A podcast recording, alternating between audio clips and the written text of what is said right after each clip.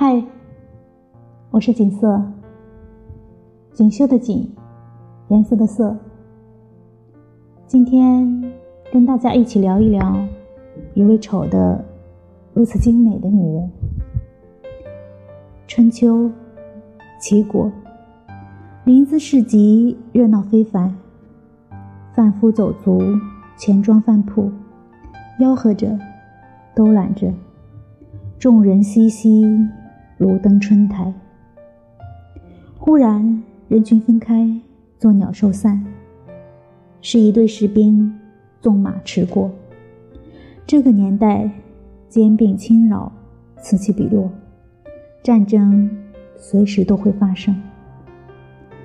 兵马过后，人群又再度聚拢来，继续嘈杂的人生。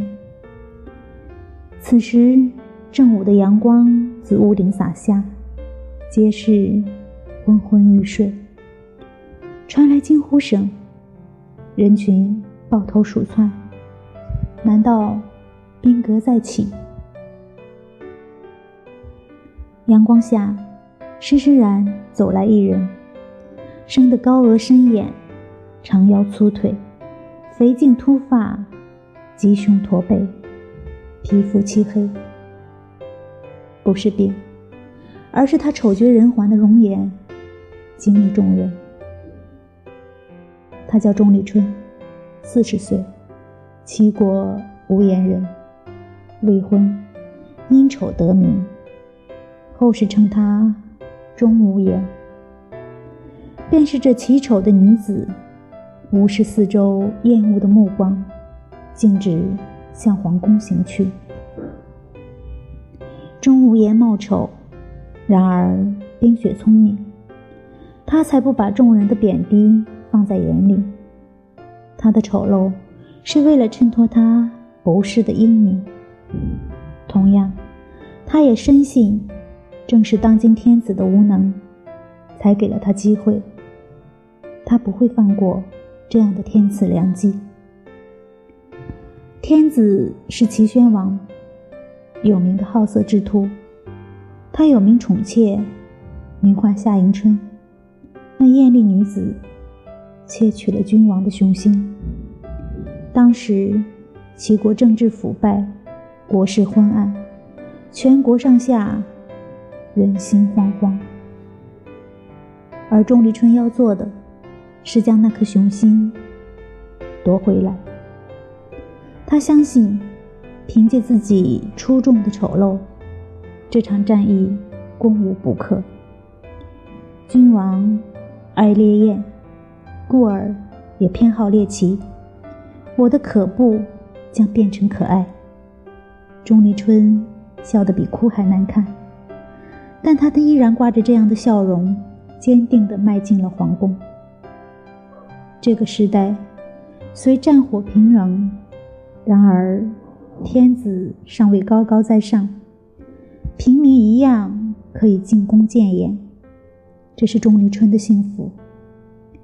他的出现，将守门的工人吓晕过去，因而不待阻拦，他便进得王宫。他这一进，再也没有出去。彼时，齐宣王正在宝座上百无聊赖，臣子们说来说去，都是那些陈词滥调，一律的溜须拍马，且没有新意。齐宣王打个哈欠，便欲退朝。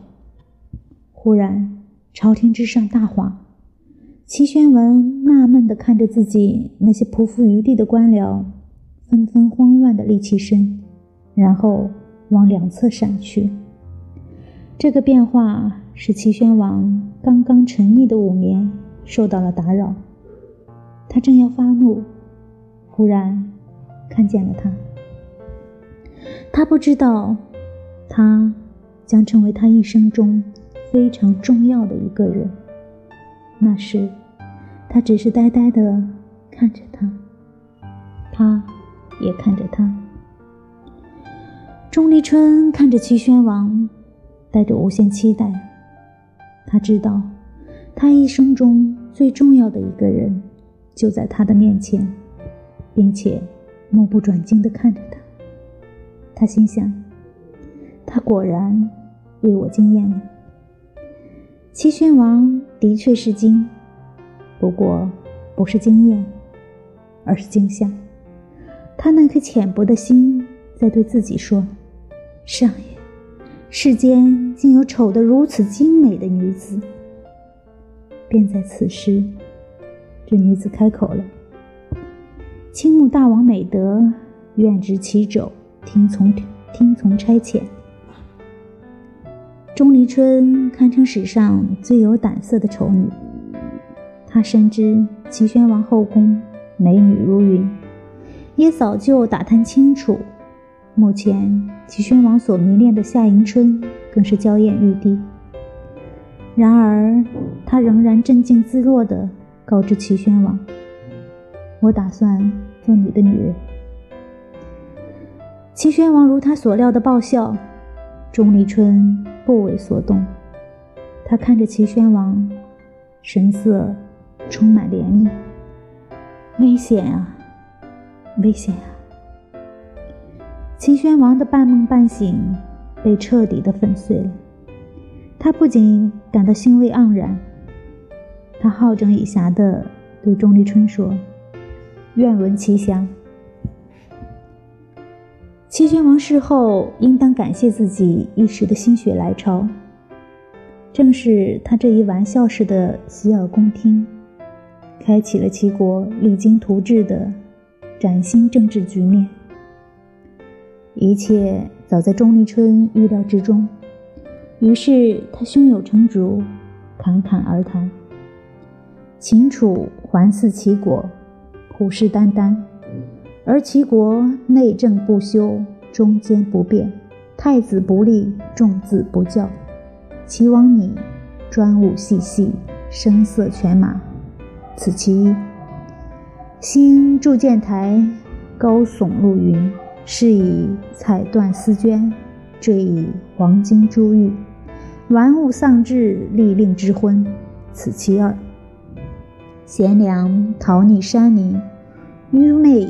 环伺左右，见者不得通路；倘论难得听闻，此其三。花天酒地，夜以继日，女乐排忧，充斥宫业，外不修诸侯之礼，内不秉国家之治，此其四。危机四伏，已是危险之至。齐宣王毕竟是一国之君，他。被击中了要害，因此心境由戏谑变为恭敬。德龄教言犹如暮鼓晨钟。如果我今后还有一点点进步，皆君所赐。又拜钟离春为后，从此罢宴乐，除奸佞，强兵马，强国库，使齐国强盛一时。东宫，夏迎春点检妆台，笑盈盈的将齐宣王新赐的玳瑁钗放进盒子里。我虽美丽，还要君王喜欢。而西宫，钟无艳刚刚批阅完一单奏章，正狠狠地揉着发胀的额头。无貌虽丑，必美天下。